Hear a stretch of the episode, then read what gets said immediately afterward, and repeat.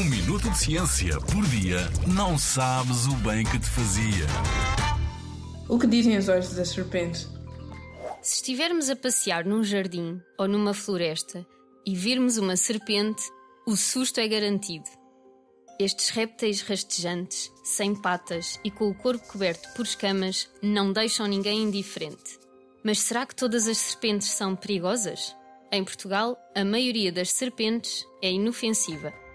Mas como podemos diferenciá-las das que são perigosas? Basta olhar para os seus olhos. Em Portugal, uma serpente com olhos com a pupila redonda, que é como quem diz a parte mais escura do olho, é uma espécie inofensiva. As serpentes inofensivas, às quais chamamos de cobras, não têm veneno ou o veneno situa-se apenas na parte de trás da boca. Mas uma serpente com olhos com uma pupila vertical, alongada, como os olhos dos gatos, é uma espécie perigosa.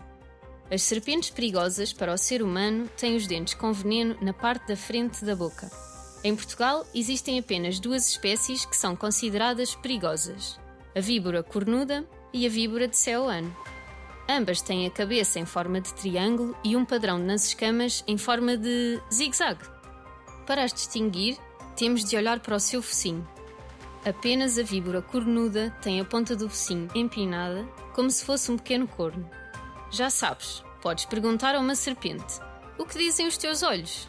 Para perceberes se é perigosa. Mas não te aproximes muito. Com pupila redonda ou vertical, deixa os animais selvagens viverem felizes no seu habitat. Na Rádio ZigZag, há ciência viva, porque a ciência é para todos.